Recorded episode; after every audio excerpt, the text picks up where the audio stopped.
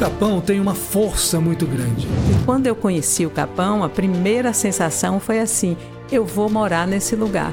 Aqui tem uma energia muito forte de introspecção. A princípio, podemos achar que é pelo caminho da natureza que a gente chega, mas eu acho que tem algo maior. Um podcast que fala sobre o Vale do Capão. E eu acho sensacional que essas pessoas falem um pouco das suas experiências aqui.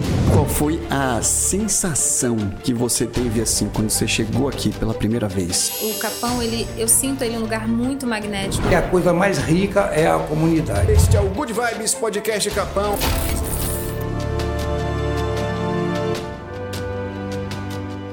Salve, salve galera capônica e amantes desse lugar maravilhoso chamado Vale do Capão, começando mais um episódio do podcast que fala sobre esse lugar e tenta desvendar que energia é essa que faz esse lugarzinho no centro exato da Bahia ser tão especial. Diretamente aqui do Good Vibes Podcast Studio na Vila de Caeté-Sul, vamos então começar o episódio de número 23 com um rapaz aqui ilustre e que tem muita história para contar sobre o Vale do Capão e que ele faz muitas coisas por aqui também, né? O Good Vibes Podcast é um podcast que fala sobre o Vale do Capão, um lugar mágico localizado na Chapada Diamantina, Bahia.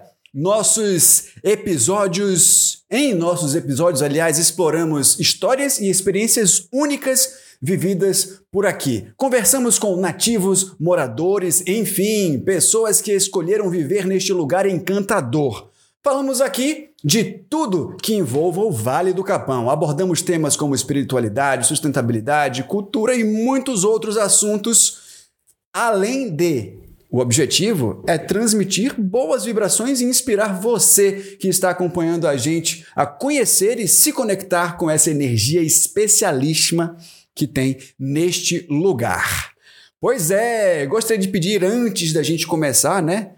Que, por favor, você que está assistindo aí pelo YouTube, se inscreva no canal, clique no like, ative o sininho para receber notificação de conteúdo novo.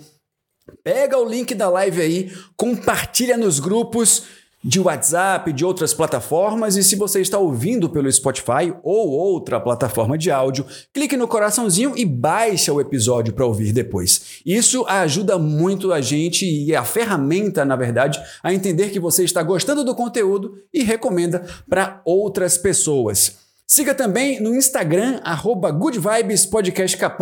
Lá, além de você ficar por dentro do que acontece aqui no Capão, colocamos cortes com alguns trechos das participações dos nossos convidados. Não esqueça também de assistir a outros episódios. É só procurar por Good Vibes Podcast Capão na sua plataforma preferida. Este episódio tem o apoio da F1 Internet, a internet em banda larga do Vale do Capão e região, com alta velocidade e com uma cobertura 100% fibra ótica. E quem tem F1 Internet também pode ter F1 Play, com mais de 80 canais disponíveis para você aproveitar.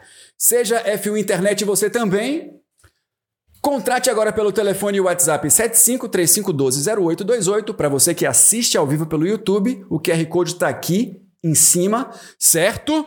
E é isso aí. F1 Internet, a internet em banda larga do Vale do Capão. E o meu convidado de hoje, rapaz, ele faz tanta coisa que.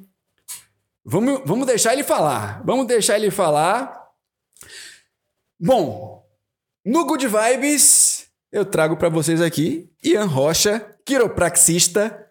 Boa noite. Boa noite. Seja bem-vindo ao Good Vibes Podcast Capão. Ah, muito obrigado, muito obrigado. É uma maravilha estar por aqui. Obrigado, boa noite para todo mundo aí que está vendo esse programa maravilhoso.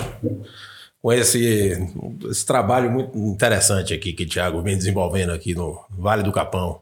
Show trazendo a atualidade para o lugar. Trazendo a atualidade para o lugar, exatamente. Ian, eu sei que você faz muita coisa aqui no Vale, né? Já, já, já recebi um briefing sobre o que você faz. É, você é quiropraxista, né? É, de formação eu sou quiropraxista. De formação é quiropraxista. Isso. E foi bem antes de vir pro Capão, né? Que você escolheu a profissão. Não, tal. não. Eu já, Ah, não? já conheci o Capão há Quanto, há quanto tempo mais ou menos você? Rapaz, eu cheguei no Capão, se eu não me engano, em 93 ou 94. Muito e aí tempo. vim, gostei. E depois vim novamente, estava com minha companheira na época grávida. Aham. E a gente resolveu ficar por aqui mesmo, né? Foi muito interessante isso, acho que foi 94 para 95, nessa época. Nessa Ela- época o Coreto estava nascendo ainda. É, né? Segundo Tânia e Salomão, que já estiveram aqui. Isso. É mais ou menos nessa época aí. que, se eu não me engano, tinha um de palha, depois botaram um com telha de pedra, e foi mudando ele aos poucos, né?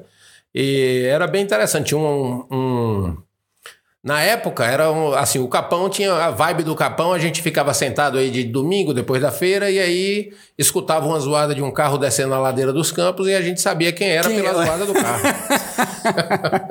Eu sei que a primeira pessoa, eh, acho que não é da sua época, talvez eh, antes disso, mas a primeira pessoa que teve carro aqui foi seu Dai. Seu Dai. Seu Dai. Certeza. é. Uma, uma C10 laranja. Acho que essa Nossa. C10 ainda existe ainda com ele ainda. Seu Dai, que inclusive é, está bem cotado pra cá, e eu tô atrás dele pra ele vir pra cá, viu?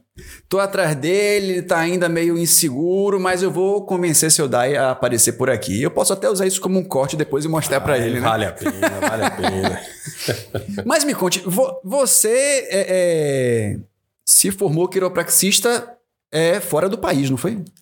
É, eu depois que eu conheci o Capão, e eu já tinha na minha família vários quiropraxistas, né? Minha mãe é uma, uma quiropraxista pioneira, Cira Borges. Sim. Ela atuava como médica aqui lá na região do Recôncavo e conheceu uns quiropraxistas na década de 70, foi para os Estados Unidos é, estudar lá com, com uma bolsa e a gente acabou indo juntos, tivemos essa experiência de morar fora um pouco e mas não foi isso que me trouxe para a profissão. Interessantemente, eu gostava e tudo, era interessante, legal, mas era coisa de minha mãe, né? Aí eu acabei vindo de volta para o Brasil, já é, com 19, 20 anos, assim, acabei viajando um pouco e conheci aqui a- o Capão, gostei, fiquei por aqui, acabei criando família. Nessa época aqui no Capão eu tinha um um pula-pula, um balão que enchia de ar e as crianças Uau. brincavam dentro. Então eu trabalhava aqui na Redondeza, em Lençóis, Andaraí, e o pessoal que me conhecia como Iando Ainda Pula. não atua, atuava como quiropraxista. Não, não tinha, não tinha formação nenhuma em quiropraxia. Já Eu era assim, pai de família e me virava por aqui naquela época, né? Então, é, só que como eu tinha uma família de quiropraxistas e um irmão que é quiropraxista, se Tava formou em correndo no 96, sangue, tava né? correndo no sangue. Tinha um padrasto que eu queria aprender isso, essa, essa arte, mas eu não queria estudar. Então eu meio que pedia para ver se o pessoal me ensinava. Minha mãe, claro, dizia de jeito nenhum, você tem que fazer uma faculdade, meu irmão também. Mas esse padrasto meu, Conrad, que inclusive ele é bem conhecido aqui também, andou muito pelo Lote Loren, ele começou a me dar uns toques, umas coisinhas assim, e eu comecei a, com minha ousadia a tentar resolver problemas de coluna, assim, ou ajudar certas pessoas que às vezes tinham alguns problemas, alguns amigos aqui. E de fato ajudei algumas pessoas, porém teve umas duas situações que me é, que, que eu não tinha o conhecimento né, do como funcionava todo o sistema neurológico e acabei machucando essas pessoas. né? De um foi de uma forma bem complicada. Então isso me fez, isso acho que foi 97, 98, me fez assim parar de estar querendo ser esse curioso e mexer com isso porque foi uma situação bem assim bem dura, né, para mim, né, e para a pessoa mais ainda, coitado. E depois disso aí eu resolvi, eu tive uma, eu estava nessa época, eu já morava aqui na região, estava morando, na verdade, na época até no Vale do Pati. Uhum. E resolvi que era hora de eu estudar. Precisava sair e estudar. Tava, aconteceu também uma situação com um filho meu que, que ele tinha uns problemas eh, de saúde e a mãe deles era americana e eu resolvi ir para os Estados Unidos para poder estudar isso, já que tinha essa facilidade pelo meu casamento com ela e tudo, e a minha proximidade com a quiropraxia. Eu digo, é hora de eu, de eu solidificar esse conhecimento e, e poder trazer isso de uma forma legal aqui para voltar com, isso, Show com essa bola. bagagem, né? E ficou quanto tempo lá? O tempo da formação é, mesmo? Eu acho que dessa última vez Fez alguma especialização, alguma coisa assim? Não, eu fui estudar quiropraxia, tive que fazer um bacharelado primeiro na área de ciências, né? Porque para entrar na faculdade é um, um, um, doctorate, como eles chamam, né? Um doutor em quiropraxia. Uhum. E acho que eu devo, devo, ter ficado por lá uns sete anos, oito anos. Sete anos é muito tempo, hein? Foi muito tempo. É, então, quando eu saí do Capão, hum. aqui tinha um telefone onde as pessoas iam, não tinha nenhum, nenhum orelhão, não tinha nada disso ainda. Eu até brincava com as pessoas que iria chegar telefone para cá e iria ter orelhão. Eu falava com o finado Zé Quati, Sim. lá na, uhum. na, região do Doce Mel, eu dizia que um dia vai ter um orelhão aqui na frente. Aí, e a galera meio incrédula, né? É. Não, que nada, essas coisas não vão chegar aqui no Capão, pois não. Pois é, foi chegando luz lá para dentro do vale, daí a pouco chegou esse orelhão por lá, botaram um orelhão aqui, telefone para todo mundo. Nessa época eu não morava aqui, mas o interessante de quando eu voltei para o Brasil, que eu saí daqui em 98 para 99 uhum. da região, né? E fui para os Estados Unidos. Quando eu voltei de lá para cá, tava já tinha muitas placas, né? Por causa não tinha placa quando eu saí, mas por causa do número de telefone, então tinha uma placa com o nome de um comércio e o telefone embaixo. O telefone embaixo. Então foi interessante ter visto essa transição, né? De poder ligar para as pessoas e conversar.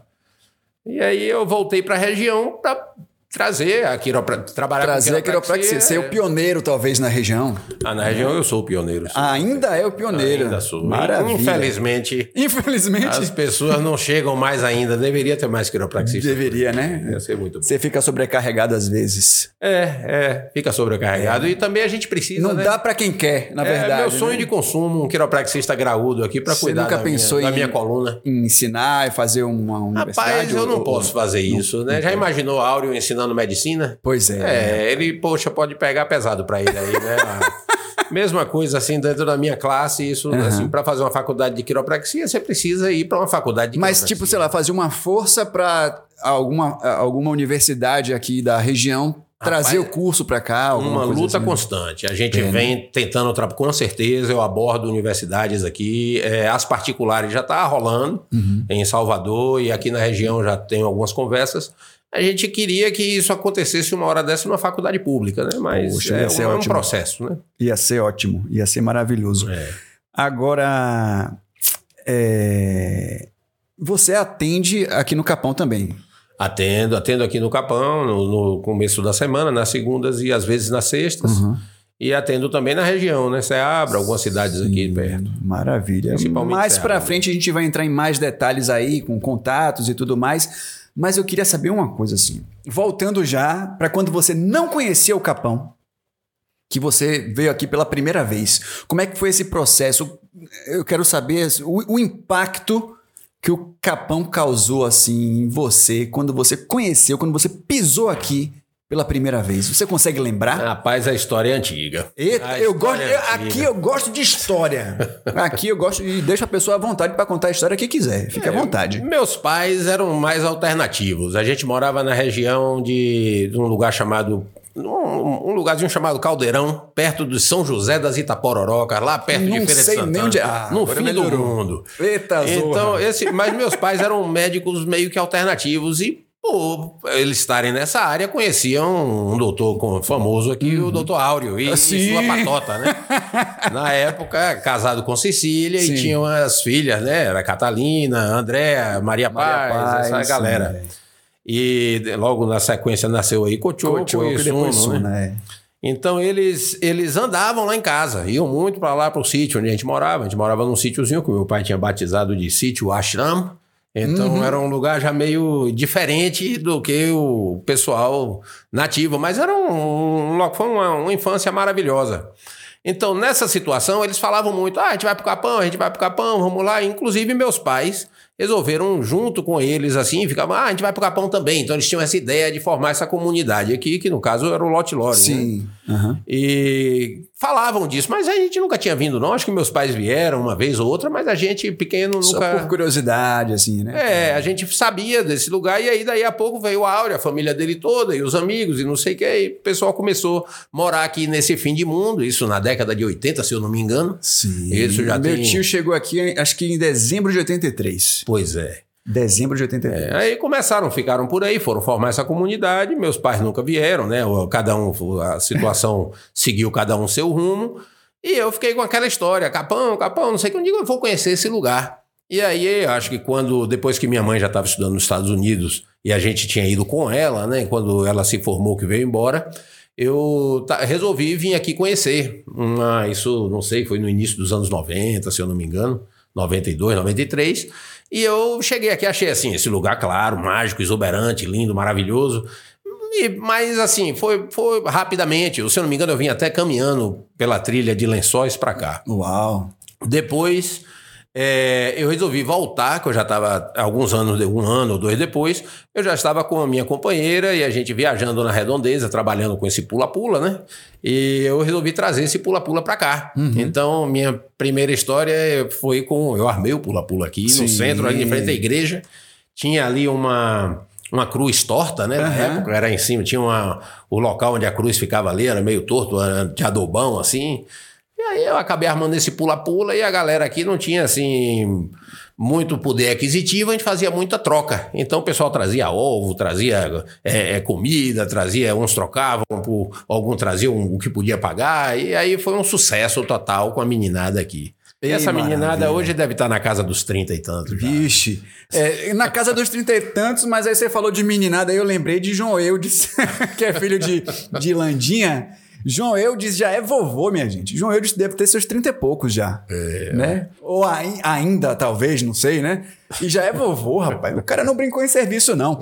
Bom, lembrando a você que você pode, se você estiver assistindo ao vivo aí no YouTube, você pode fazer sua pergunta, seu comentário aqui no chat. A gente vai dar uma olhada, inclusive eu vou passar agora no chat, enquanto o nosso convidado aí respira um pouco, bebe uma aguinha. Dá as boas-vindas aqui ó para Neto Barreto. No Azevedo também, olá! Neto Barreto, tamo junto. Ananda Azevedo também online aqui. Maravilha! Neto Barreto, esse podcast é perfeito. Ô, Neto, muito obrigado. Inclusive, acompanhe os outros episódios também, viu? Fica gravadinho aqui no YouTube. Você pode ir lá na playlist, tem a playlist de podcasts aqui também no YouTube. E também ah, no Spotify, Deezer, Amazon Music, Apple Podcast e Google Podcast. né? Então, plataforma para ele assistir, para ele ouvir, não, não falta. Né? para os mais preguiçosos, a gente coloca os cortes dos melhores momentos no Instagram e nos shorts do YouTube também. Né? Mas é interessante assistir completo. É. Podemos conhecer mais sobre o Capão, pessoas e sua cultura. Ele completa aqui. Maravilha, é isso mesmo, Neto. Ananda Azevedo colocou aqui, ó, seu Dino Good Vibes, a hashtag. Vamos subir essa hashtag aí. Inclusive tem uma rede social nova aí agora no Instagram, né? O Instagram, seu Mark Zuckerberg aproveitou aí a, o hype da, da, da queda do Twitter, que seu Elon Musk tá fazendo umas barbaridades. Limitou até a galera a 600 eh, mensagens por dia, alguma coisa desse tipo assim. Aí o Mark fez assim, ó, uh, vou meter uma rede social parecida aí para poder pegar o público dele e tá funcionando. É isso aí. Então vamos subir a hashtag aí, ó, seu Dino Good Vibes Podcast. E com a tela maior aqui, eu me acabando na tela pequena. Vamos lá. Ai, ai, ai, ai, ai. Ah, Neto Barreto chama seu Dai, muito bem, é isso aí. Mistérios Antigos, boa noite, meu jovem, podcast muito bom, salve o Vale do Capão. Ananda completa aqui, Ian, tem que falar do Melvino. Vamos chegar lá. Temos outras coisas para falar, inclusive, aqui, além do Melvino. que, inclusive, eu quero começar agora. Vamos aproveitar que a Ananda puxou o gancho aí e vamos falar. Como foi, teve essa ideia? Me explique, para quem não- não conhece. Não seria mais interessante primeiro esse pessoal entender o que diabo é quiropraxia, rapaz? Porque Vamos. é esdrúxulo Vamos aí. nessa. Não sei se já ouviram falar, fica essa, esse modismo, né? Aham. É, é uma profissão né, na área de Sim. saúde que lida com problemas e disfunções na coluna. Então Uhum. é interessante, a pessoa tá ali com uma disfunção, a coluna tá ali travando, tá criando uma dor, às vezes pressiona algum nervo, irradia para uma perna, para um braço, dores de cabeça, e a pessoa com a mão destrava aquela articulação, ajusta Chega, ela. me deu um negócio. Ah, é bom demais. É meu sonho de consumo.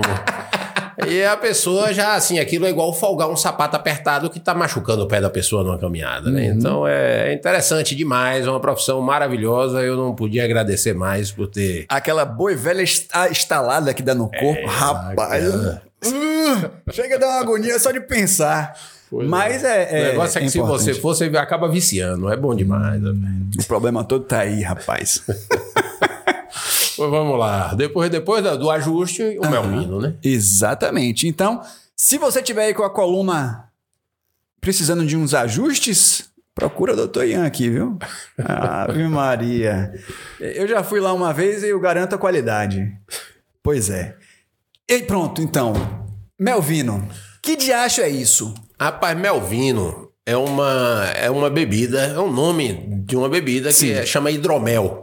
É uma bebida, um vinho feito de mel, tipo um processo de fermentação, tipo a cerveja, tipo o vinho, só que no caso o mosto é feito com água e mel. Um amigo americano veio visitar e ele, assim, eu tinha uma, um 5 litros de mel embaixo da minha pia e ele pediu esse mel para poder utilizar, fazer um hidromel, isso em 2014. E eu, poxa, dei a ele esse mel com a pena, velho. De, pô, pegar 5 quilos de mel, dar pro cara assim. Aí ele fez essa fermentação e foi embora para os Estados Unidos. E deixou lá aquilo fermentando, né? Com, tinha um, um. Ele ficava borbulhando assim, fermentando. E passou assim uns dois meses. E eu falei com ele, né? Digo, rapaz, esse negócio parou aqui, tá pronto, não sei o quê. Ele me orientou o que fazer, eu botei numas garrafas.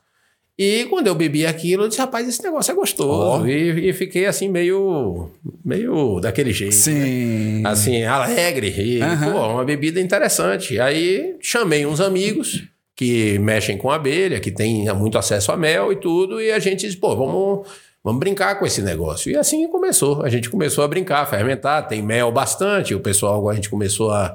E aí é, um- é uma brincadeira entre amigos, né? É fermentar água com mel e fazer esse néctar dos deuses, que inclusive néctar dos deuses vem dessa bebida, que historicamente é uma bebida antiga.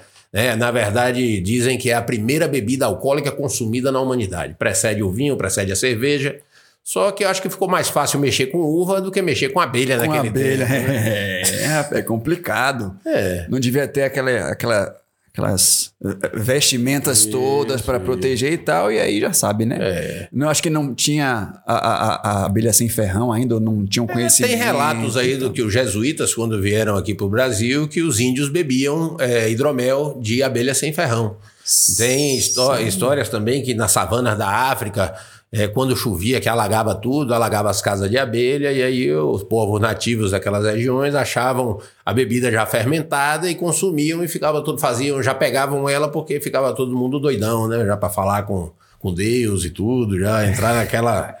Naquela, naquela vibe do hidromel, né? Quer dizer, então, que já tinha a. a- a- é, como é que eu posso dizer? Consumo, a né? ideia, a ideia, na verdade, de que os índios já consumiam, né? Ah, é antiga. Agora, o, o- assim, o fa- famoso do hidromel é os vikings ali, né? Aquela coisa naquelas tavernas. O pessoal da Idade Média, né? Que gostavam de consumir o hidromel. Harry Potter lá, tem um negócio do hidromel lá. e- Sim, é verdade. E, e é é uma bebida assim. Que era uma bebida muito simples, mas extremamente agradável, né? E absorve interessante, interessante assim, a forma de absorção dela no corpo, porque ela não, não dá ressaca e da hora que você para de beber também para o, o- a onda, né? Então, esse seu amigo americano largou a parada aí pra você e disse Largou e, e a gente Eu acho, gostou. eu acho que e ele tava querendo brincar. dizer, não, vou, vou implantar isso aqui no capão e vou deixar Ian é, comandar esse negócio aí pra ver E qual é de a meio. gente só brinca com isso. entendeu?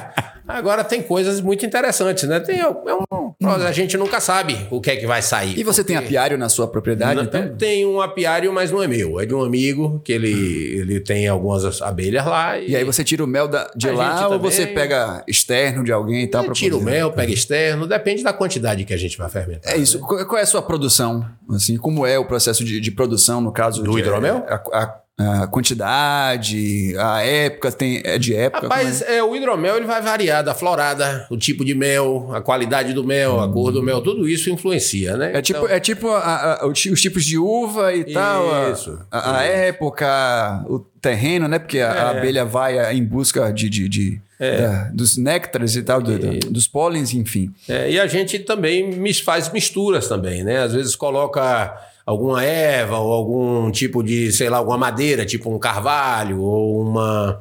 A gente brinca também, frutas, né? Um dia eu fiz um com jaca, então é interessante. Um- uma erva que é bem consumida aqui, você já experimentou Não fazer? experimentei com essa erva ainda, mas seria bem interessante.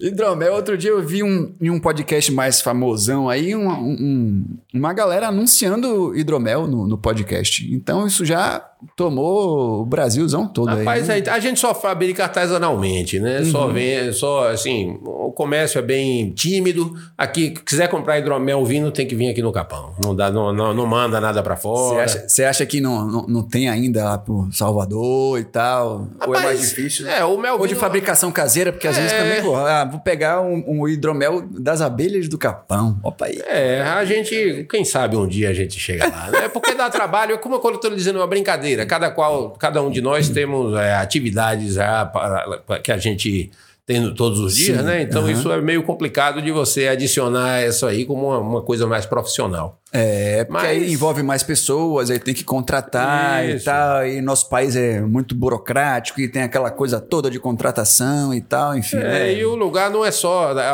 para assim, não é só o fermentar, né? Você tem que fermentar, você tem que engarrafar, você tem que rotular, você tem que botar lacre, tem que ter o transporte, é não sei o quê. Então, é, é grande. A gente, a gente Autorização de consumo, né? Isso, vem Aprovação do ministério. Isso, toda essa situação. Maria, Muita coisa. Muita coisa. É isso aí. Show de bola. E a gente falou de hidromel. Agora, isso eu tô instigado mais por um papo que a gente teve lá, eu, você e meu tio lá, lá em casa. E aí, quando surgiu a, a ideia de, de Ian vir aqui pro podcast, aí meu tio falou: não, ele vai falar sobre três assuntos: é quiropraxia, o hidromel, e tem um outro assunto também que ele falou. Ah, ele vai adorar falar de bosta. Por quê? Que negócio é esse? Por que que... bosta? Rapaz, Eu sei tio- que você... Eu sei, o tio é uma figura. Total. Você se mete também a, a pesquisar sobre a- a- o tal do banheiro seco.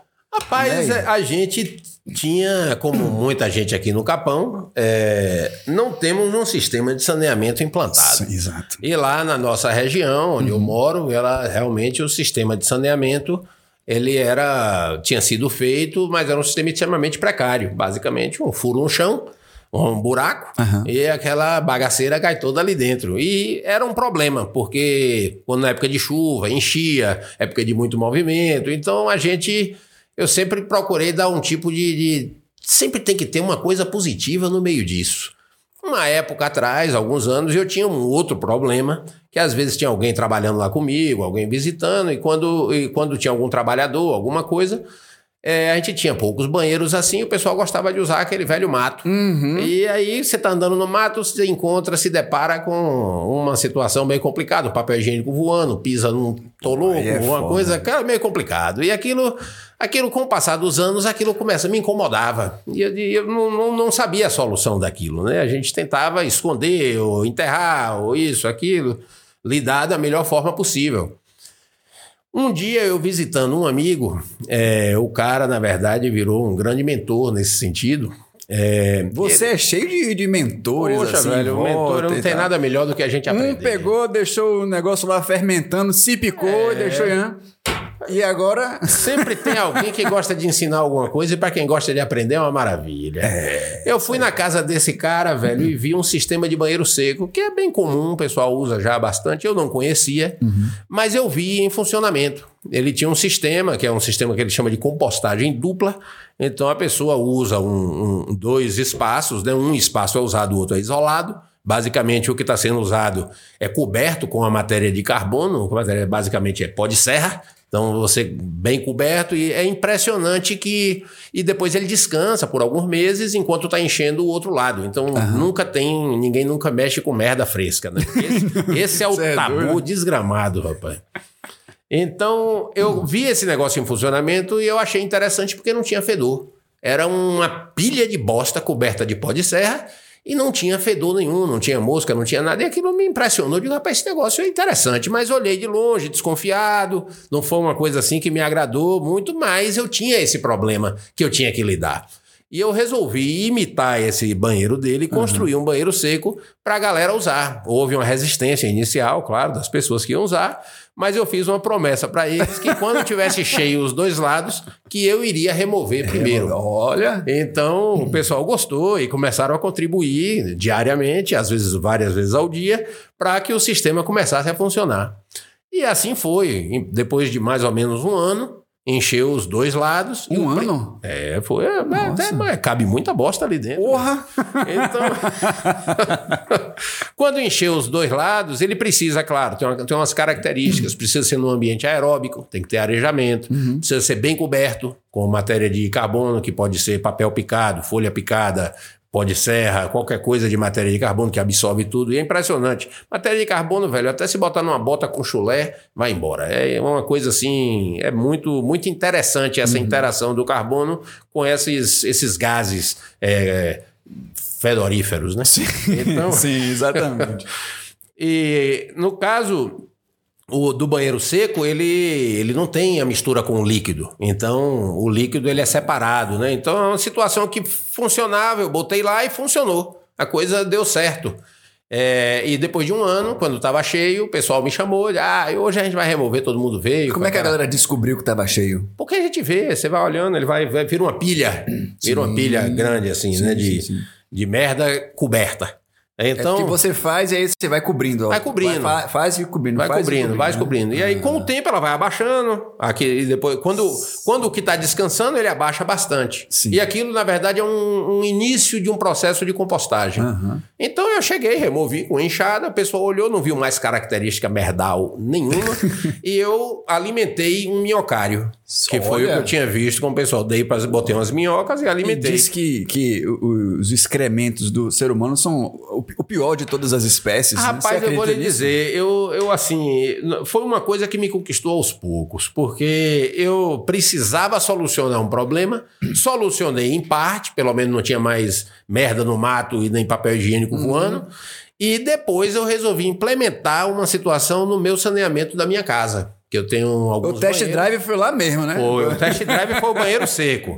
Mas tem o tabu, né? Porque é um tabu. Você tá ali para sentar no lugar onde você vê onde tá caindo e depois tem que cobrir, essas coisas. É um tabu. Mas Fazer o teste ao, ao vivo é, foda, né? quando eu vi que funcionava, que não tinha cheiro, que não tinha nojo, que não tinha aquela melecada, que não tinha toda aquela coisa, e depois, depois de um, um certo tempo virava aquela terra preta, porque as minhocas se deliciavam com aquele negócio ali, depois já dele ressecado e já no sistema de composto, eu achei que era pertinente criar algum tipo de sistema híbrido para poder, na hora que você dá uma descarga, onde está sendo transportado esse sistema é, com a água, né? A água transporta, mas como separar a parte sólida do líquido, como lidar com a parte sólida, como fazer com a água, o resto da água já tirar da parte sólida, filtrar essas coisas. Então eu comecei a criar esse sistema que eu nunca vi em lugar nenhum.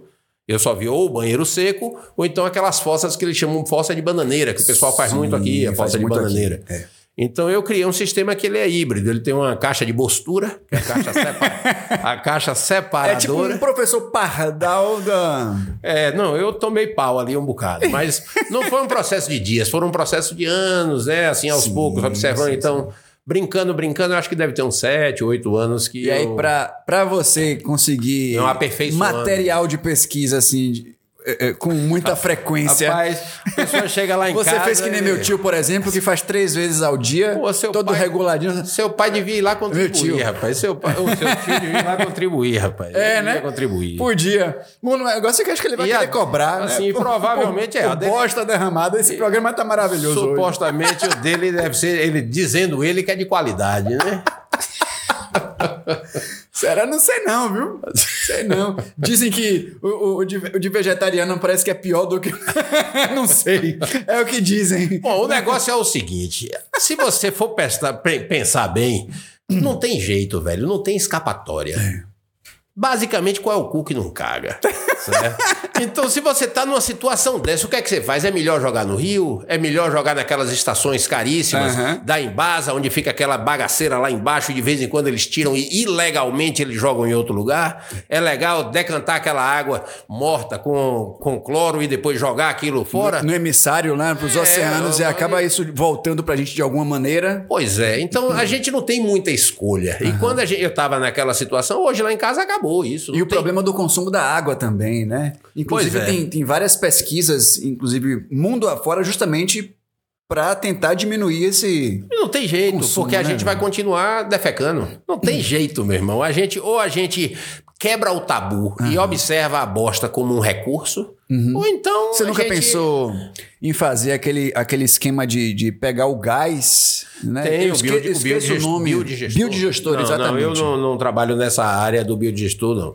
O que eu faço lá é basicamente sistema de filtro. Eu devo ter meu, meu. Eu tenho a caixa de postura, que é a primeira separadora, Aham. que ela é coberta com pó de serra. A parte sólida é a mais fácil de se lidar. Não tem cheiro, inodoro, ninguém mexe com bosta. É um negócio impressionante. Você só. ela funciona muito bem. É um processo que demora de seis meses a um ano para ter um produto final. Esse produto final é revertido para lá mesmo, no- jogando lá no terreno e no- em alguns lugares a gente bota, por exemplo, um pé de manga. Aí a terra é muito fraca, vai jogando ali um pé de jaca que está uma muda, um- uma árvore de reflorestamento. Geralmente a gente usa nesse sentido. Não, não coloco em horta, nada disso, mas pelo tabu.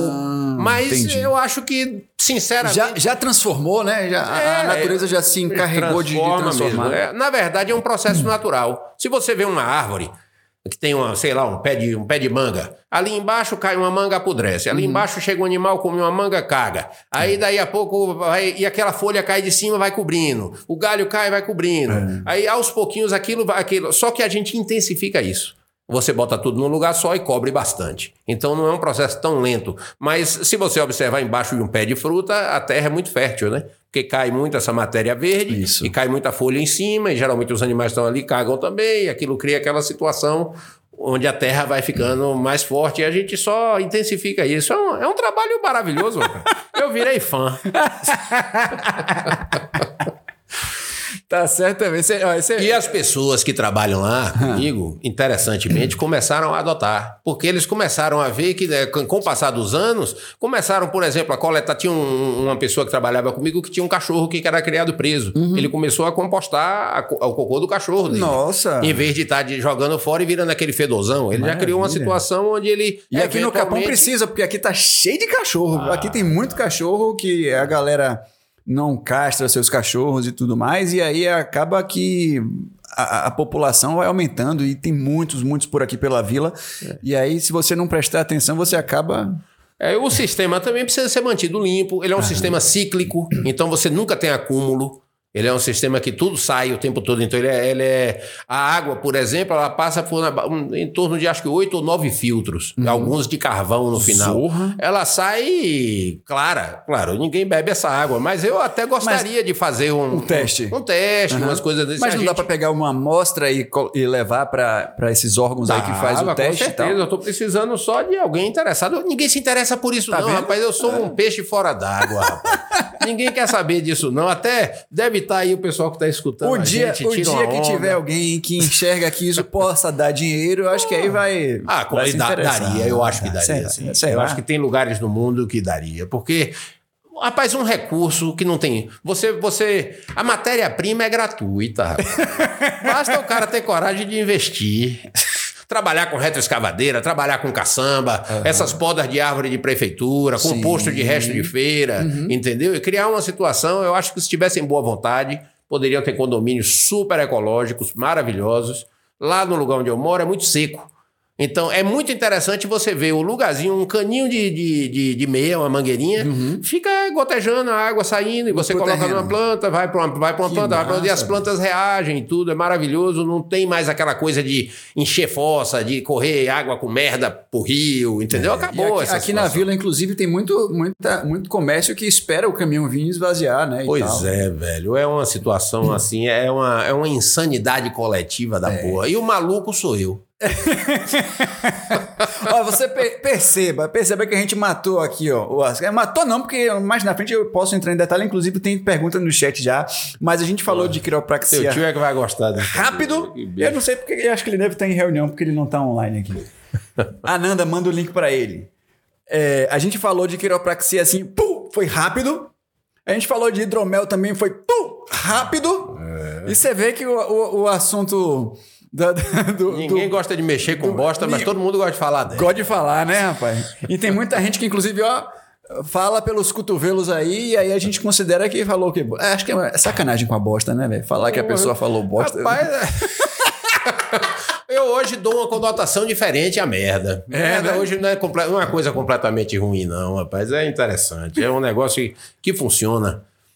É, é isso, o sistema funciona. Então, isso eu, eu assim. Você já tá É num nível que simples. você consegue vender a sua ideia? Ou, Rapaz, ou- não, eu, meu interesse Você é ainda vender. tá meu nesse- interesse nesse- Era, era lidar com aquilo lá. Então hoje virou assim: o sistema, por exemplo, às vezes lá em casa tá vazio. Uma semana, 15 dias, um mês, às vezes não tem muita gente lá, o sistema sofre, velho. Hum, Sofre. sofre. Ele, assim, as minhocas sentem, as, as, as árvores sentem, o, o- as bananeiras, eu tenho, eu tenho filtros de bananeiras também, elas sentem. Então, ela precisa. Na verdade, é uma situação que você vê, ela, ela gera uma certa vida. É um negócio interessante. Então, Se assim, torna cíclico, E a né? gente celebra isso com hidromel também. Com hidromel. Pô, aí que maravilha. Aí a pessoa não tá acostumada com hidromel, aí dá um negócio e aí já usa lá o banheiro seco. Não é seco, não, cara. É banheiro convencional. Convencional. É. Ah, entendi. pessoa vai no banheiro convencional, ele não vê diferença, dá a descargazinha dele, só que em vez de ir para uma fossa, ele vai para uma usina. Entendi. Uma usina transformadora, uma usina de reciclagem, de, de, de- de- um sistema de composto. Aham. Mas não é uma coisa, é uma situação que exige uma certa manutenção. Então a gente tem, por exemplo, diariamente tem que ir cobrir na caixa de postura. Você tem que todo dia cobrir. Então tem que ir lá de manhã, pelo menos uma vez no dia. Então, E é uma área, era uma, é uma área coberta, né? é, uma área coberta. Então, então, um minuto por dia para cobrir. Com Zorra. pó de serra, todo dia. Então, é uma manutenção baixa. Do jeito que as coisas estão hoje em dia, o pessoal tá meio desesperado, precisando de tempo, eu acho que. Velho, você não tira seu lixo, não bota para o caminhão É do lixo verdade, levar? é verdade. Você não tem que trocar um bujão de gás? Você não tem que trocar um bujão de água? Um minutinho o que a mais, é que custa né? ir lá e cobrir uma Cobrir, bosta? é. E saber que aquilo tá, não tá mais agredindo? Afinal de contas, você já faz quando tem assim. Você não cata uma bosta de um cachorro, Um dentro do apartamento? isso. Eu jogo assim saco, uma areia em cima assim pra poder esperar ela decompor e aí depois ficar Pois tranquilo. é, que horrível, velho. Que horrível. Porra, você devia ter um sistemazinho de composto. Vamos simples. conversar sobre isso. Quem sabe? Quem sabe? Vamos dar uma passadinha no chat aqui pra Eu ver queria como é era que que Áureo Augusto implantasse um sistema desse lá na casa dele, velho. Ah. mas ele, ele tem- Vamos ele, convencer o ele homem. quer, mas ele não. Poxa, eu não sei qual é o caso. Ele falta ainda alguma coisa, um tabu da porra. É, vamos ver. Vamos ver. Quem sabe ele não adere, né? É. Show de bola. Vamos aqui. Show de bosta. Show de bosta, né? De bola, de bosta. Tá, beleza. Aí o Lucas Rocha falou aqui, ó. Saudades de um Melvino. Muito bem. Lu- Lucas Rocha não é meu irmão que mora lá no Portugal, não? Deve ser. É, capaz, capaz. Ele vai falar daqui a pouco aqui, ó. Luca, é, Sérgio Antônio falou: boa noite, senhores. Muito obrigado pelo excelente serviço prestado, mestre Ian. A escalada esportiva beneficia o corpo do ponto de vista da quiropraxia? Ah, com certeza. A escalada, meu irmão, é um dos melhores exercícios para a coluna, porque ele é tracional. E aqui O na Chapada a problema- galera faz muito, Muito escalada, bom. né? Pô, os caras... Tem um nome, eu esqueci o nome agora. Tem um amigo meu que trabalhou comigo na Transamérica que, que, que faz. É, alguma viagem dessa aí. Boulder, tem essas coisas. Enfim.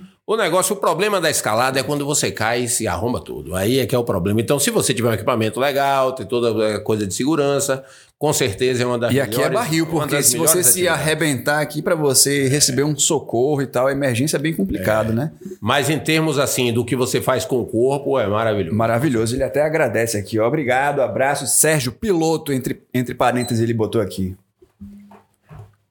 Ah, Nanda, quero saber sobre quiropraxia em crianças. Como funciona Poxa, quiropraxia em crianças? Olha, a coluna, ela é uma, ela é uma estrutura funcional. Nós temos aqui 33 vértebras móveis, separadas por discos que empurram uma vértebra para longe da outra, para manter o canal medular e onde saem os nervos periféricos livres. Os nervos são estruturas que não suportam compressão. Então, dentro de um movimento, o nervo tem que estar frouxo ali dentro. E isso a gente, como ser humano moderno, todo cheio de problemas, a gente acaba distorcendo isso e acaba criando é, situações compressivas na coluna, o que acabam estourando os discos, causando hérnias de discos, é, calos ósseos nas vértebras, e isso ocupa espaço e comprime os nervos.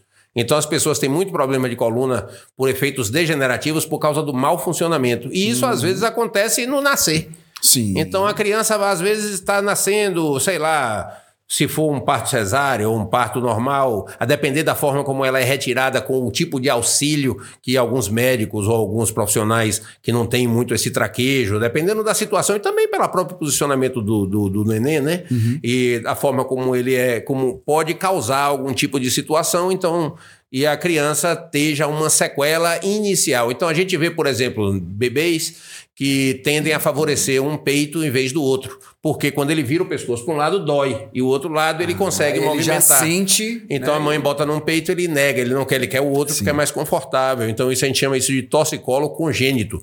Para mim não é congênito. Congênito significa que a pessoa já nasceu com aquilo. Mas não é necessariamente uma má formação. Pode ser só um mau posicionamento dessas vértebrazinhas bem molinhas que eles têm. Uhum. E a quiropraxia funciona com dia 1. Um. Então Dia um. eu já tive É, pacientes assim de menos de uma semana. Tinha uma criancinha até daqui do Capão mesmo, que ela tinha umas um problema desse no pescoço, realmente estava bem magrinha, tinha dificuldade para mamar, por causa já de uma, de uma situação do parto, e que é um ajuste super simples, super delicado, a criança adora, ama, ri, que é uma maravilha, e logo na sequência começa tudo normalizar. Oh, então, a, restaura a saúde muito rapidamente, porque tudo funciona bem, né? Os nervos acabam ficando mais soltinhos ali dentro, a mobilidade articular acaba normalizando, então não, não causa esse efeito degenerativo com o passar do tempo. Uma criança dessa que não trata, ela pode no, no futuro desenvolver muitas dores de cabeça, pode desenvolver outras situações, né? E muitos problemas e sintomas que às vezes acompanham a gente a vida toda É. por causa de um mau funcionamento articular na Pois é, então, ó, pra criança, ok, tá super autorizado, super É, liberado. Agora, observe, uma coisa muito importante. Você tem quiropraxistas que são formados, que entendem o que estão fazendo, que sabem o que estão fazendo, e você E- tem uma porrada de maluco aí que diz que faz quiropraxia.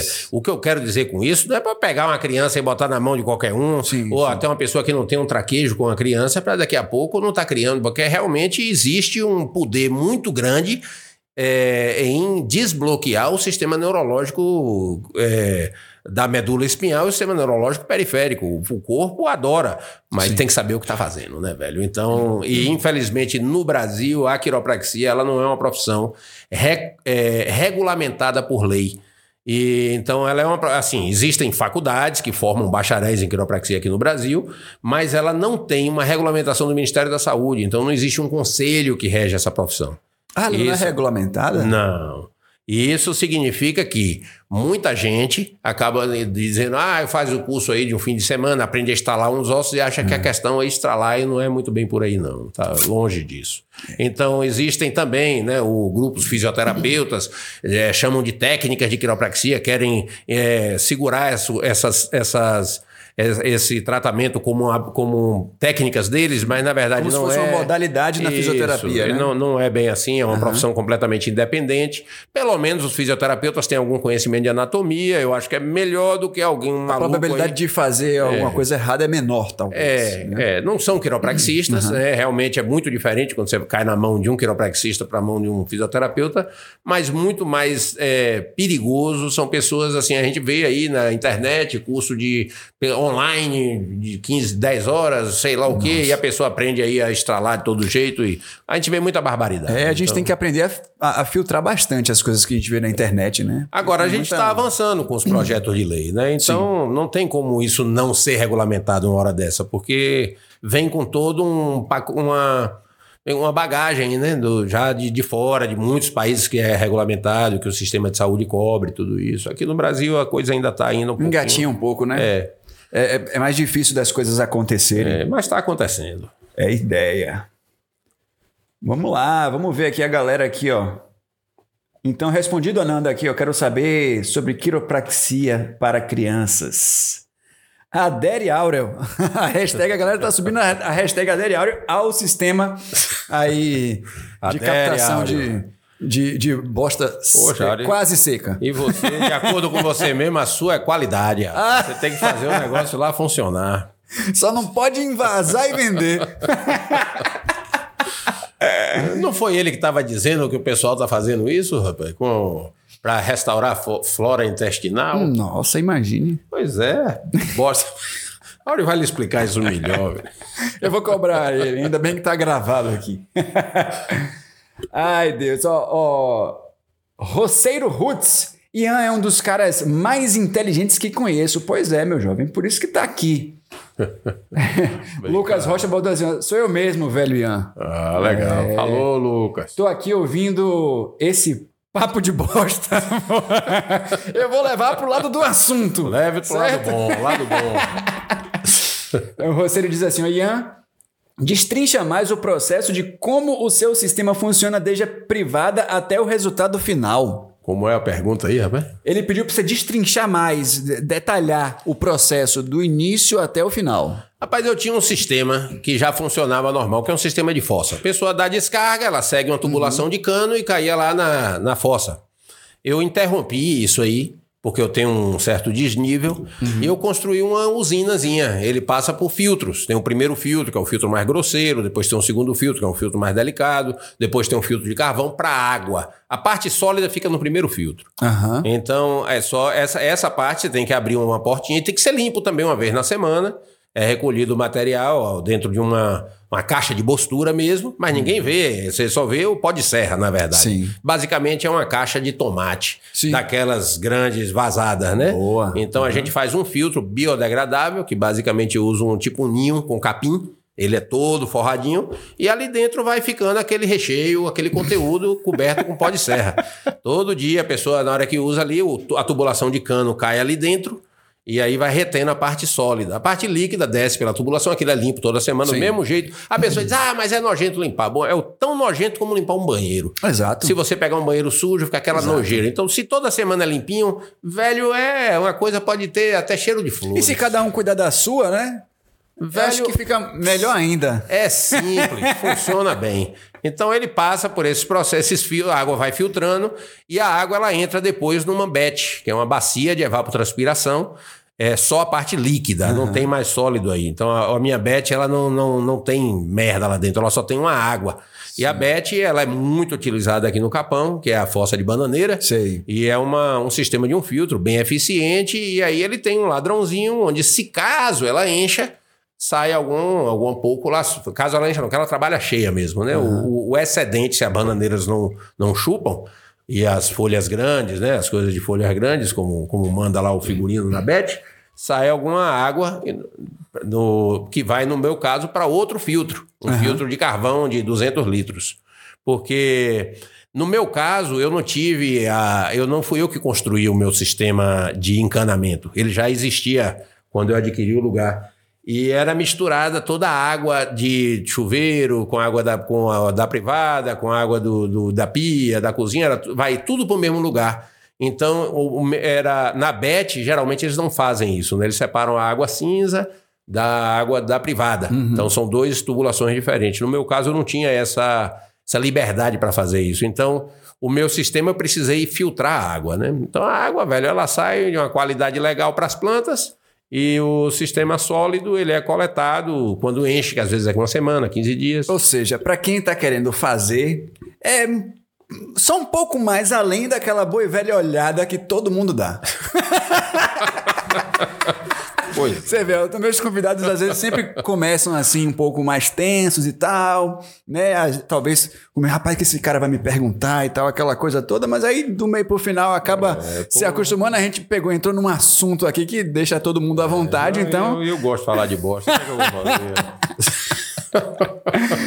vamos voltar Vamos aqui, ó. lá. Vamos no chat. Ok, então tá respondido aí o Roceiro. Então, o Roceiro eu acho que vai se interessar aí pelo. É, se quiser Pelo- conhecer, entre em contato. A gente tem todo o prazer de, de mostrar. Show de Boston, né? Ah, ele, ele fala do Canadá. Ele mandou um forte abraço aqui do Canadá. Quem é? É o Roceiro Roots. Ah, legal. É. Sérgio Antônio comentou aqui, ó. Como está o atendimento de traumatologia em Seabra? Um fator importante para regiões montanho- montanhosas. Obrigado.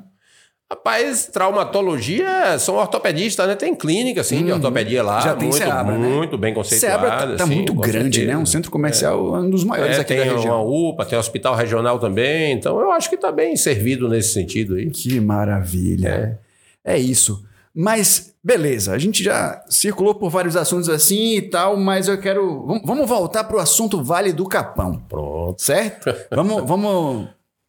Depois, se, se alguém quiser aí, também, às vezes tem o. o- a, a parada de a pessoa entrar depois, e aí, dependendo da, da conexão da pessoa, ela assiste um pouco atrasado, então pode ser que seja, chegue um pouco atrasado para a galera também, mas aí a gente vai circulando por diversos assuntos no decorrer. Mas, Ian, é, como você falou no início aí do, do Capão e tal, e, e veio pra cá, você. Como você- veio na, naquela onda de, de não vir de fato, especificamente por causa da natureza ou por essa energia, você, você acha que existe alguma coisa assim, digamos, sobrenatural? Você acredita que exista eh, uma, uma energia que, que rege ou que controla esse lugar? Enfim, como é que é a sua, a sua crença com relação a essas. Rapaz, você acho- acha que o Capão é um lugar diferente? E por que você acha que esse Capão é um lugar diferente? Bom, em termos de energia, crenças, espírito, crenças assim mais místicas, né? eu Uhum. Aham, acho isso. que no meu caso, assim, eu sou eu eu eu acho que é difícil negar o vento mesmo não vendo ele. né? Olha. Eu acho que é difícil você pegar uma, tom- uma botar Gostei o dedo dessa numa, frase. numa tomada e não tomar um choque mesmo que sem você ver aquilo. Então, é difícil negar a energia vital, né? Aham. Existe uma energia vital. O que diferencia um corpo vivo de um corpo morto é a energia vital. Energia vital. O que é que é essa energia? Aí eu não sei, meu irmão. Aí você já tá É isso que a gente busca âmbitos. por aqui. É, onde é que isso vai quando a gente morre? Não faço ideia, se reencarna, se é alguma gota de água no oceano. O fato é, existe energia? Sim. Uhum. Agora, que energia é essa? Como assim.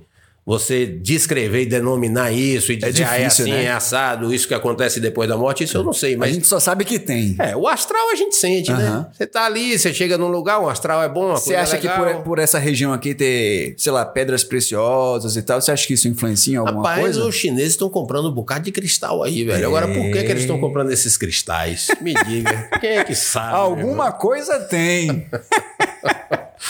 Eu acho que tem, sim. Eu acho que a pedra preciosa ela atrai por algum motivo. Eu, assim, eu, eu sou contra cavar demais para poder detonar tudo para trás de uma pedrinha, mas eu acho que é algo que com certeza deve ter algo aí, né? E visitantes de outros planetas? Pô, você acha que a gente está gente que diz que sozinho? tem ali perto da minha casa um hospital intergaláctico. É mesmo? É. Aí, meu amigo Paulo Guzmão pode até Paulo Guzmão, Paulo Guzmão, eu tô esperando só ele aparecer aqui no Capão para poder ele aparecer aqui tem no que Good trazer Vibes. Paulo Guzmão. Ele é, um ufólogo De respeito. De respeito. Ave Maria, tô doido pra que ele venha pra cá. É. Inclusive, vou até mandar mensagem pra ele. E aí, velho, cadê você? Pessoalmente, eu nunca conversei com nenhum. Agora, com certeza, já conheci muita gente que disse que conversou com, Uhum. com essas pessoas, com os intraterrenos e os extraterrenos, isso e aquilo. Não conheço nenhum. Mas coisas estranhas aqui no Capão, a gente com certeza Eu acho vê um que a gente, bocado, a gente acha coisas estranhas até nos oceanos também, porque a gente só conhece 2%, talvez. Pois é. Né? A gente vê coisas no céu, a gente vê luzes diferentes de vez em quando. Teve umas vezes assim, mas é aquela coisa, né? Pergunta, pô, você tava fazendo o quê? Não, tava deitado na rede, olhando. Você vê uma coisa que você não sabe explicar, mas acontece, né? Pois é. Acontece. Alvorecer entrou aqui, ó. É, Bob Kachek, eu não sei como é que pronuncia. Bob Kachek. Kachek. Ah, Queria, queria mais informações sobre esse tratamento de desejo. Rapaz, a galera gostou desse assunto, viu? Pô, Bob Kachek, eu tenho que implementar isso lá na sua casa, rapaz. Você, você tem que aderir também. É, ele É Roberto mais Botelho, não? Bob não Kachek? Sei, não sei. Ele, Pergunta se colocou, ele é é. Alvorecer aqui o nome do, do, do login dele. Do, É ele mesmo. Bob. Kachek é Roberto Botelho, se eu não me engano. Todo mundo querendo mais informação sobre isso aí. Acho que você vai ter que fazer umas lives, umas coisas pra poder ensinar a galera como é que faz, né? Sabe? Vamos, vamos, vamos, Aí ter- você vai ter que ir lá filmar, meu. vamos nessa. Eu topo. Eu- Pronto, então a gente pode fazer um negócio aí. Aí eu topo. Onde ele pode encontrar mais informações Eu- sobre esse processo? Velho, eu não sei. Eu, sinceramente, eu, eu, eu segui um ensinamento inicial. Quer dizer, eu comecei com- lá atrás, na década de 90, com marcha Hans e com a permacultura. Então, isso me deu uma base interessante de cobertura de solo, fabricação de composto.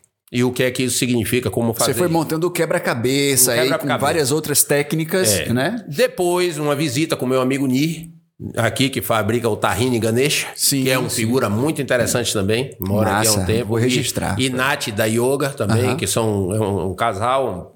E ele tem esse trabalho muito maravilhoso que ele faz lá nas rodas há algum tempo. E observando esse trabalho dele, eu disse, poxa, tem coisa aqui. Isso deve, deve ter sido aí, sei lá, oito anos atrás, nove anos atrás. E aí eu gostei da- da- da- da- do conceito e eu comecei a aplicar ele dentro da minha realidade, que é uma realidade muito única. Então, realmente, o que eu fiz lá, ela, eu nunca vi em lugar nenhum. Deve ser que exista, com certeza. Não acho que eu estou reinventando a roda, não. Mas eu fiz um sistema híbrido. Que é a parte de. Ele, ele acaba você coletando o sólido, que vira um banheiro, se- uma coisa seca, né? Com o tempo ela vai ser tratada como um banheiro seco, mas a parte líquida no sistema de filtros para poder passar, né, sair. Então é um sistema que eu não, não sei nem onde lhe dizer. Na verdade, seria muito interessante fazer algum tipo de ter isso em arquivo para as pessoas que se interessam por esse tipo Ah, de o pessoal não gosta ver, né? muito na internet os PDFs. Imagine lançar um PDF Pois sobre é. esse. Vamos conversar sobre se isso aí. tivesse- vamos- ah, eu topo, velho. Se tiver alguém que queira organizar o material, eu posso passar a informação. Ananda, olha só. Ele perguntou onde pode encontrar informações, você já falou aqui. Parabéns, Ian. Ele completa. Parabéns, Ian, por compartilhar seu conhecimento tão holístico. Porra, maravilha, obrigado. Lucas Rocha, doutor Ian, já rodou o mundo. Qual foi a cena mais estranha que ele se lembra de ter visto ao vivo? Uma cena assim mais estranha que você se lembra. Porra, meu. Aqui no Capão e fora também, né? Rapaz, na verdade. Eu acho que ele perguntou isso já sabendo de alguma coisa. Cena Será? estranha, meu irmão. Rapaz, eu- Lucas? Você tá falando do quê, rapaz? Do. do, do, do rapaz, Ele disse assim, ó, você rodou o mundo, qual foi a cena que você, a, a cena mais estranha assim, que você se lembra de ter visto? Ah, bom, eu acho que eu, eu sei qual é essa cena que ele deve Pode contar, que Essa eu cena quero foi que você conte tudo. Olha, eu tive a, a grande oportunidade de ter morado nos Estados Unidos, né? Na, na, na década, logo antes de eu, de eu vir para o Capão, Ah. e depois, uma época depois, eu voltei para estudar. E nesse meio tempo também eu acabei viajando um pouco, acabei indo pra, né, pela Europa, eu rodei um pouco o mundo realmente. Então, conheci muitos lugares maravilhosos, Já lugares muita bonitos, coisa. vi muita coisa, tive na- um pouco na Ásia Passou também. muito perrengue também. Alguns perrengues bem interessantes. Então, é, como eu conheço vários lugares bonitos, quando eu cheguei no Capão, eu disse, rapaz, isso aqui não deixa a desejar em lugar nenhum. Isso aqui é massa, é no fundo do meu quintal mesmo. Eu, tô, eu sou baiano, tô na minha região, então aqui, pô, chegar num lugar desse eu fiquei realmente encantado. Eu né? te disse que Capão em Nova York é a mesma coisa, né? Ah, é melhor do que Nova York. Hoje em dia tem tudo aqui. Muito. Então eu me apaixonei realmente pela região, não foi só pelo Capão. Né? Até, inclusive, morei no Patia um tempo, que eu, na época que eu gostava muito dessa. de estar no meio das montanhas, ter acesso a, boa, a água boa e, e gente legal e tudo isso. Né? Sempre o Capão teve esse diferencial, a região aqui toda, né? Então, realmente eu me apaixonei por isso. Mas eu acho que a coisa mais estranha que eu vi na minha vida é. Eu tiro uma onda, assim, dizendo que foi meu encontro com o Saci Pererê, né? É mesmo, rapaz. Ah, eu quero saber dessa história aí. Na verdade, o que eu vi foi um redemoinho. Foi aqui no Capão ou não? Não, eu Foi- tava, foi- eu tava no lugar entre a Amargosa e a Amargosa e a BR-116. Não sei se você conhece aquela área. Né? Um lugar chamado entre. Tartaruga e BR-116. Sim, sim. Então é um retão, né? Você pega aquele retão. Eu vinha no. Foi, né, foi na época que eu tinha acabado de chegar no Capão mesmo. Foi nessa mesma época que eu cheguei aqui logo. Eu tava com minha esposa, minha companheira estava grávida na época, e a gente viajava com o pula-pula nesse. nessa com um opalão. Nessa, puxava um Eita, reboque. bom e velho Opala. Um opalão. Maravilha. Aí puxava esse reboque. E aí faltou combustível nesse local entre Tartaruga e a BR-116, no meio do nada. Naquela época era uma estrada ruim e desgramada. Acho que era até chão na época e tudo. Parei lá e ficamos. E aí, meu amigo Luiz, que viajava com a gente, foi buscar a gasolina lá em Milagres. Ele pegou uma. Um, foi lá buscar essa gasolina pra gente poder sair do prego. E eu fiquei lá esperando com Laura, passando o tempo lá, e a gente tava um calor da porra, que aquilo é um calor muito grande naquela região. A gente passou por baixo da cerca e fomos pra baixo de um pé de umbu, tinha um bocado de umbuzeiro ali.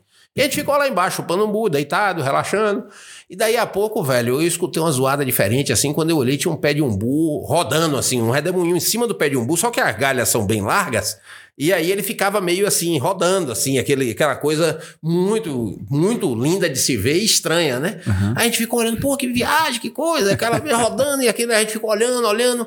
Aí daí a pouco pulou de um pé de umbu para o outro, vindo para outro pé Assim, de umbu. pum, é, pulou, ele nada. veio assim, Tipo, não de veio, um- não veio assim de não, um ele lugar outro. saiu, Ele saiu de um e foi pro veio outro. pro outro. E começou a rodar o outro. Ele ficou assim, preso no pé de umbu. Isso foi interessante. E aí ficou rodando outro pé de umbu. Aí aquela gente observando. Aí daí a pouco pulou para um terceiro, vindo sempre na direção da gente. E aí foi passando de pé de umbu em pé de umbu e vinha para o que a gente estava. Aí a gente, claro, ficou com medo, né? Achando, E pô, pernas pra que te quero? vem um saci, a gente não tem a peneira para jogar em cima dele. A gente correu para baixo da cerca e ficamos esperando ele passar ali, passou e foi embora. Mas passou pro pé de umbu que a gente tava. Eu acho que essa foi a cena, uma das cenas mais estranhas que eu já vi.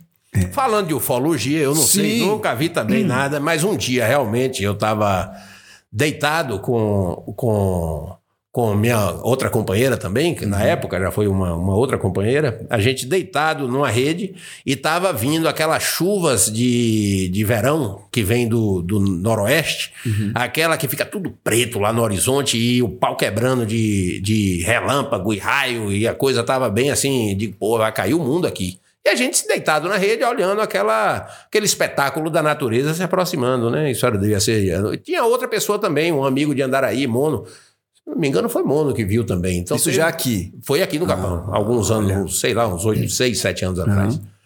E a gente deitado na rede, observando essa, esse espetáculo da natureza se aproximando, achando que ia cair o mundo ali de chuva e, e- e tempestade. Daí a pouco deu um relâmpago, daquele bem forte, iluminou tudo, e ele não apagou. Ele acendeu e ficou aceso assim. E a gente ficou, pô, que, que- não apagou, velho. E aí começou no horizonte a gente vendo assim umas, uns degradês de luz, meio amarelado, meio azul, meio uma coisa, uma coisa bem doida assim, de longe, no, no lugar que era todo escuro, preto, né? E aí tinha esse degradês e ele não apagou e ficou acho que uns dois minutos. Aí daí a Dois pouco é apagou, muito começou a. Não teve é, trovão. E depois teve outro, mais eu acho que um minuto, mais ou menos um outro desse, e depois passou, né? Aí começou o pau quebrou, acabou nem chovendo. Mas foi aquela coisa que parecia que ia cair uma tempestade danada e não caiu. Então eu acho que as duas coisas mais estranhas que eu já vi na minha vida foram essas. Não me pergunte para explicar, porque eu não sei. E é Só verdade. aconteceu. É. E eu não estava sob efeito de Melvino, nem de Não, outra nem- droga nenhuma. nada. Só realmente deitado, curtindo ali a natureza, e, e isso eu vi. Você, de repente, entrou num estado meditativo e aí teve tinha- acesso a não, alguma coisa Não, que... não foi eu sozinho, não, velho. Eu tenho testemunhas para todas Pois essas é. duas coisas. Foram duas pessoas, três pessoas que viram a mesma coisa. Exatamente. Então, Pois é, tá vendo aí? Rapaz, olha, tá vendo a gente falando aqui nem viu o tempo passar. Maravilha. Ó, o Sérgio Antônio falou aqui: o bem-estar que sentimos na Chapada é diferente, no Capão é demais. Qua- Olha, estamos conectados, Sérgio. Eu já ia entrar nesse assunto aqui, ó. Qual é a sua trilha preferida e por quê? poxa, meu irmão, eu adoro o Capão. Você vai em qualquer. Você vai muito? Você vai muito? Rapaz, eu fiz muita trilha aqui na Chapada, muita. Hoje em dia. Já diminuiu Eu mais, né? confesso que eu faço. Eu, eu corro pra lá e pra cá em cima de um carro. E eh, realmente isso não me deixa muito contente, não. Porque eu atendo em distâncias longas e atendo muito. Então eu acabo visitando. cansado, é, né? eu acabo saindo. Então eu vou daqui pra Seabra. De Seabra, às vezes, eu vou atender em outras localidades ali perto. Depois da pandemia, eu acabei tendo que aderir a isso, porque o, o cliente, o paciente não podia vir até a mim, então eu comecei a ir até ele. Então eu devo ter umas quatro ou cinco localidades que eu atendo regularmente. E isso me faz ficar muito tempo sentado num carro e eu não gosto muito. Então eu tô começando até, inclusive, já não, não tenho mais aquela disposição, mas gosto de qualquer direção que você saia daqui, rapaz, é impressionante. Você acaba num rio lindo, num lugar maravilhoso. Mas eu acho que pelo fato de eu ter feito muitas vezes, e eu gosto muito mesmo, é, da ladeira do Império ali, a trilha de Andaraí para Alpati. Aquilo ali é uma. é eu acho que se eu for apontar uma trilha maravilhosa, eu diria que é aquela ali. Eita maravilha. E aqui no Capão, quando você veio pra cá, você costumou ir em, algumas, tipo, fumaça, ia, frequentava muito e tal? Eu ia ou- muito no Riachinho antes de ser cobrado, né? Antes de ser cobrado, sim. É, na época que ninguém ia ali, a gente gostava Antes muito. ali. do Parque É. Nacional, talvez? Não, antes do parque não, já tinha parque. É mas o parque era, é de oit- mas era um parque que era inerte, né? Era um parque só de, de nome, acho que desde a década de 80, né? Mas na época de, nos anos 90 não tinha, começava aquele movimentozinho assim, algumas restrições. É, essa história do parque foi interessante, assim, ter vivido no Pati é, com essa chegada do parque, né? Porque foi um processo, né? Eles assinaram um papel e depois começaram a fazer Aí as você passou um tempo lá no Pati. Passei alguns anos lá, foram bem legais. Há também. muito tempo atrás. É, na década de 90, né? 96, então, se, 97. se ainda o pessoal ainda conserva é, é, é, lá como um lugar tecnicamente isolado, Rapaz, eu, eu acho que é quem acha que tá isolado é quem não tá lá, né? Aham. Porque eu, assim, existe uma limitação de estrada, não tem estrada, não então tem tudo estrada. é feito a pé. Aham. Então, mas isso é parte da beleza do lugar, né? Mas muita gente anda ali. Hoje o o patizeiro, na época que eu fui lá, devia acho que morar talvez umas 40 famílias, na época que eu tava por lá. Hoje acho que são bem menos. Mas ainda, assim, já existia o parque e como estavam iniciando essas restrições. Então, o pai de família, que era o herói, que era a pessoa que ia, que buscava o diamante, que buscava a caça, que fazia a roça, essas pessoas viraram fora da lei. Logo da noite pro dia, assim, rapidamente, aquilo foi apertando o juízo desse povo, né? Então era um, o povo assim, o, o grande herói da família, o provedor, daí a pouco já não podia caçar, não podia fazer uma roça, não podia. E não deram alternativas inicialmente. Hoje existe essa alternativa que é o turismo, né? Uhum. Agora, precisa melhorar a qualidade, né? Principalmente o que fazer com a merda, meu irmão. Porque é muita gente é muita, muita patinho. gente, é, é verdade. Então teria que aderir a um processo Você realmente. não pode construir mu- muito perto de, de rios e tal, né? Pra É. não prejudicar. É. Mas como é que foi sua estadia lá? Você foi com que objetivo pro Pati? Mas eu queria morar, criar meus filhos. Eu tive Só- um filho que nasceu quando eu estava lá. Esse filho, ele teve umas questões. um, eu não, ele não nasceu lá, ele nasceu aqui. Inclusive, quem fez o parto dele foi até Áureo mesmo. Mas ele, a gente só veio de lá para cá para ela parir. E a gente Sim. depois voltou para lá, né? Porque lá era muito isolado. Mas era era para ter uma vida mais tranquila Mais mesmo, tranquila. mais longe dessa, dessa maluquice toda, né? A gente morava Já tava de maluquice naquela época aqui? Rapaz, eu acho que o mundo todo sempre foi meio maluco, viu? Agora o Capão, assim, já era massa aqui no Capão, mas aqui no Capão, assim, lá era melhor, porque o que eu queria naquela época tava bem jovem, meio forte. Era se isolar E- mais ainda. É, pra ir pra Andaraí era rapidinho, voltava, então a gente ficava com aquela, né, aquele, aquele vigor. Então tinha horta, mexia com, com né, tinha meu pula-pula que eu ia viajar de vez em quando, eu ganhava um dinheiro. Ah, seu pula-pula sempre na sua, É, na sua, no seu bagageiro, era- foi, digamos foi assim. o meu ganha-pão por muitos anos para sustentar minha família ali. Foi muito maravilha. legal. E o Pati deixava isso acontecer, que eu passava dois, três meses em casa ali de boa. Aí viajava, passava uma semana fora, voltava, passava mais um, dois meses lá de boa. Então, vivia simples, mas com muita abundância. Uhum. É, Acho que é uma época de muito aprendizado, né? Poxa. Você aprende muito. Essa, essa coisa de você aprender só na universidade ou só na. Eu acho que é, é, a galera, inclusive os nativos, tem muito a ensinar pra gente. Muito, Meu tio mesmo fala bastante que quando ele veio pra cá, ele aprendeu muito com os nativos, as ervas e tal. Ah, né? demais, meu irmão. Sem, os- sem um agricultor, sem um nativo, sem alguém que tenha um conhecimento do lugar, a gente não é nada, cara. Pois é, pois é. É isso, velho. Rapaz, olha, já estamos no adiantado da hora. Vamos, vamos dar uma chegada no chat aqui, ó. Tânia Costa, acho que a mensagem dela foi retratada, deve ter é, escrito alguma coisa aí que o, o- o chat não gostou. Usa outra palavra, Tânia, e, e refaz aí o que você escreveu. Como é? O chat não gostou? É, é, tô aqui, ó, mensagem retratada. Acho que ele de- ide- identificou alguma coisa, talvez como um palavrão. Às vezes não foi, mas é porque ele é muito rigoroso com relação a isso. Ó, e- ó, ó, o, o Roceiro Hurtz perguntou aqui, mas se você voltar, Roceiro, você consegue é, é, Mas é o que ele já comentou sobre isso. E como, se, como você se envolveu com a quiropraxia. Foi lá no iníciozão aqui do episódio.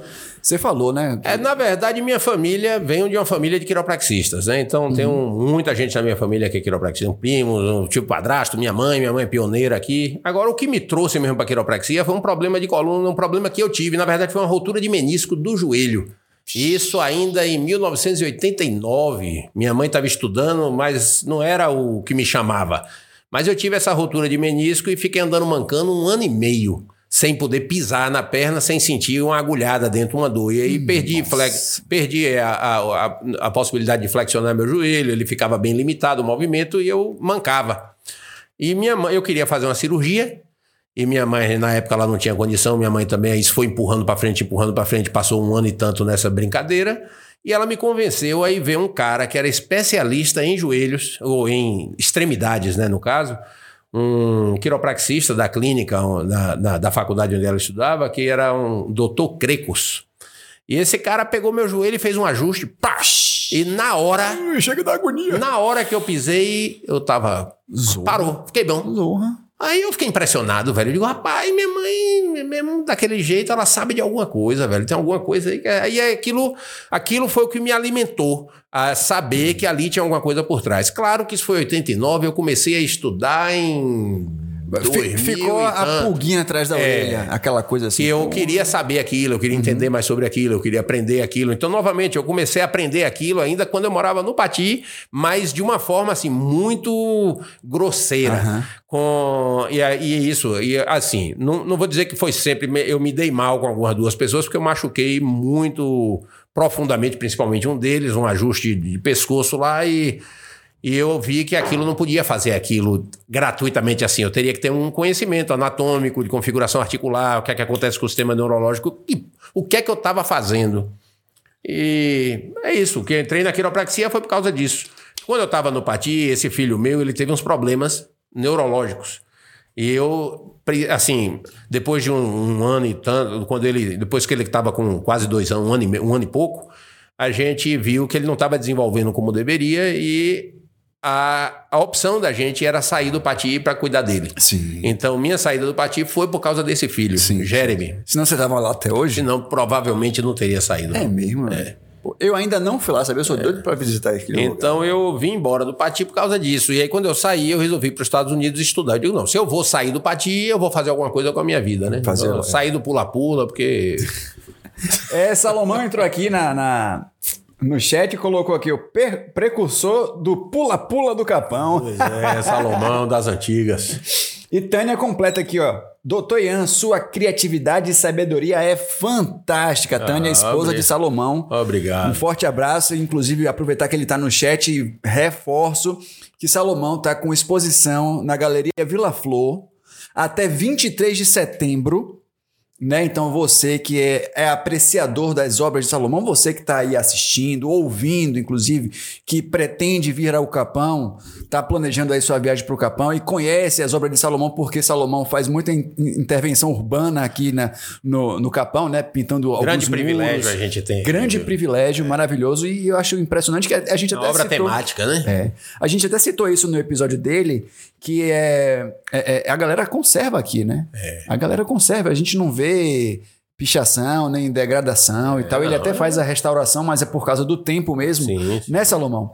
Então, você aí que gosta das obras de Salomão, é, até 23 de setembro na Galeria Vila Flor. Eu só não lembro o horário, mas me parece, se alguém da, da, da pousada tiver aqui, que é de 17 até as 20, Salomão. Né? Ah, maravilha. Ele tá agradecendo a divulgação, mas é, a gente, eu gosto de ajudar os amigos, né, velho? A gente sempre tá aqui à disposição de todo mundo do Capão, né? É isso aí. Mas, meu jovem, é, a gente já tá aqui É caminhando a dor, pro é final. a dor do parto. Mas nós temos que partir, para não dizer outra coisa. Quem tem que parir é uma amiga minha, é, que já tá perto. Dani, um forte abraço para você, viu? A verdade, essa é triste a dor do parto, não devia- é uma coisa até meio negativa, né? Nem devia É, ser não é não, isso, é tão legal, né? É, Então, com é- certeza. Ainda é uma- mais se é feito de uma forma humanitária, legal como é. A natureza é Pessoal, né? sábia demais, né? Olá, galera, vamos lá, ó, ó, ó. Poxa, se, se, se for fazer a vontade do chat aqui, a gente fica aqui mais algumas horas, mas daqui a pouco a gente encerra. Mas vamos, vamos encerrar o chat aqui, ó. Vamos lá. Lucas Rocha falou que eu falo um pouco sobre a diferença entre a vida no Brasil e nos Estados Unidos. É, a vida no Brasil, é, assim, existe em termos de estrutura, lá é mais simples, né?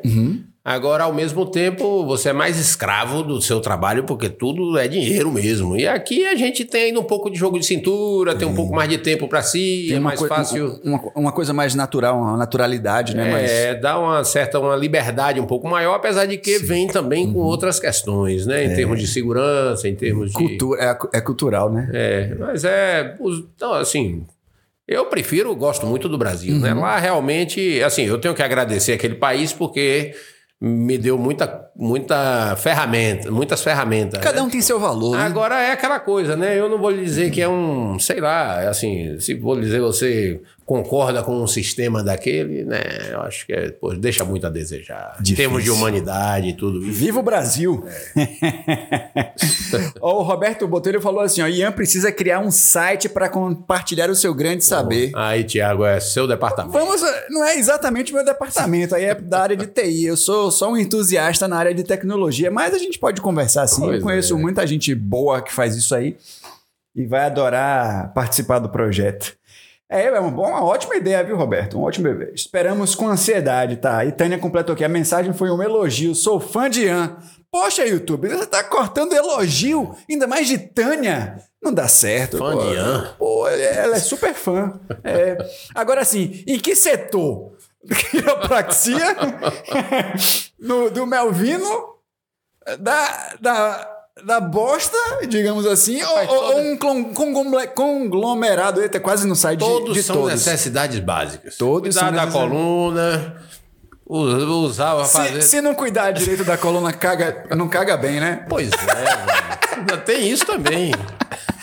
Ai, meu Deus. Eu espero que o YouTube entenda esse papo de hoje e não, não, não faça alguns cortes. Se bem que eu não tô nem monetizado, por falar em monetizado ou não, eu gostaria só de deixar aqui claro pra galera que é um projeto que a gente tá fazendo, o Good Vibes Podcast Capão, que fala sobre o Vale do Capão, entrevista aqui a galera que faz a diferença no Vale do Capão.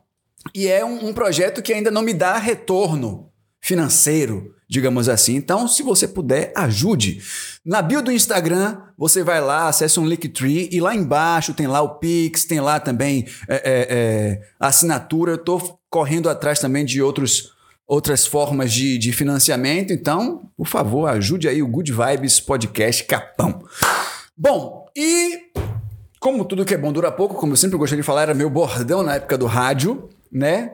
Como tudo que é bom dura pouco, é, nós vamos chegando aqui ao final do, do episódio de hoje. Lembrando que é, existem outros episódios com outras pessoas também que são moradoras, que são nativos aqui do Vale do Capão e que você pode dar uma chegada tanto no YouTube quanto nas plataformas de áudio, Spotify, Deezer, Amazon Music, Apple Podcast e Google Podcast. Assiste lá na íntegra. Bota seu comentário também eh, no Spotify, inclusive dá para você interagir com comentários e com perguntas. A gente repassa as perguntas para os nossos convidados. E também rolam os cortes dos episódios no Instagram, que é arroba Good Vibes Podcast Capão, e também no YouTube Shorts. Então, dá uma chegada lá, você que está assistindo ao vivo aí, se inscreva, curta aí é, é, é, o vídeo, né? E a gravação também.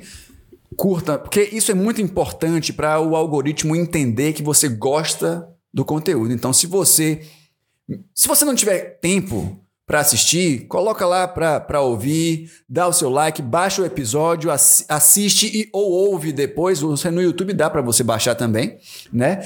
Então assiste, ouve depois. O importante é dar o like, é aprender. Tem muita gente me parando na rua para elogiar o trabalho. Eu agradeço muito e é importante a gente eternizar esses papos né, é, é, os saberes de todo mundo, do- dos nativos, da galera que veio pra cá há muito tempo e dos, dos novatos também, né? Afinal de contas, por que, que essa galera veio pro Capão? tem todo mundo tem uma história pra muita contar. riqueza aqui pra E passou por um perrengue, ou aqui, ou na estrada, ou antes de vir pra cá, né? Verdade. Pois é. Muito bem, eu gostaria de agradecer aí a galera do chat. Às vezes eu sempre esqueço, né, de, de agradecer a galera do chat, mas a galera é, é essencial porque é, é, vocês vão alimentando mais e mais a curiosidade da, da galera e, e- e ajudando a gente aqui também na produção. Ah, eu já falei do site aqui e o Roberto, aliás, o Roceiro Roots diz: está na hora de fazer um vídeo documentando o sistema postal. Porra, aí é. Aí, nova... Vamos entrar em. vamos fazer, vamos fazer, vamos fazer. Sérgio, diz, Sérgio Antônio diz assim: na época do Pati, guardava o opalão com o pula-pula onde? Rapaz, na, na, casa, na, na casa paroquial. De lá? Mas já não- lá já não era mais opalão, não. O opalão foi bem antes. Foi bem antes, Lá né? eu já tinha um Fiatzinho saboneteira. Você, você carregava tudo isso no, no Opala e no, Fiat Saboneteira? O velho? opalão com o reboque. Nossa! E, e o Fiat Saboneteira você colocava. Saboneteira que você fala é aquela tipo pampa, né? É, com, com é. a parte aberta. 147, né? E cabia né? tudo ali atrás? Cabia, arrumava direitinho. Ah, cabia. desmontava, né? Pois é, então, vamos nessa. Eu gostaria de agradecer imensamente a audiência de todos vocês. Não esqueça de, ó, pulverizar. Pega o link aí, compartilha pra galera, certo? Compartilha pra geral, que é importante vocês também são são abelhinhas pulverizadoras Maravilha. desse projeto maravilhoso que é o Good Vibes Podcast Capão que fala sobre o Vale do Capão. Ian, meu amigo, um forte abraço. Meu amigo, muito, obrigado. Valeu mesmo. Adorei o papo. Eu também né? gostei muito. Muito obrigado. Maravilhoso.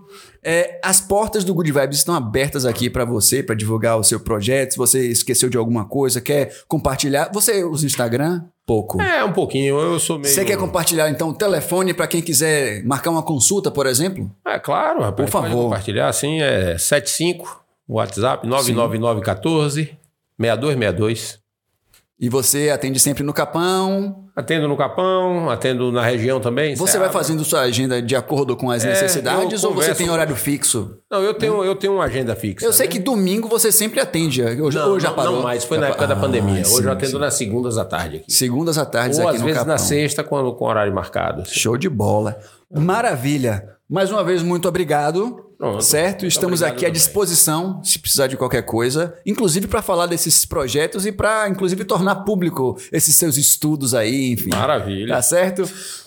um forte abraço para você que acompanhou o Good Vibes Podcast Capão de hoje. Não esqueça sempre de compartilhar, pulverizar nossos episódios. Lembre de arroba Good Vibes Podcast Capão no Instagram. Vai rolar os cortes lá de, de todos os episódios. É isso aí, um forte abraço, tchau, tchau e até o próximo episódio de Good Vibes Podcast Capão. Tchau, tchau.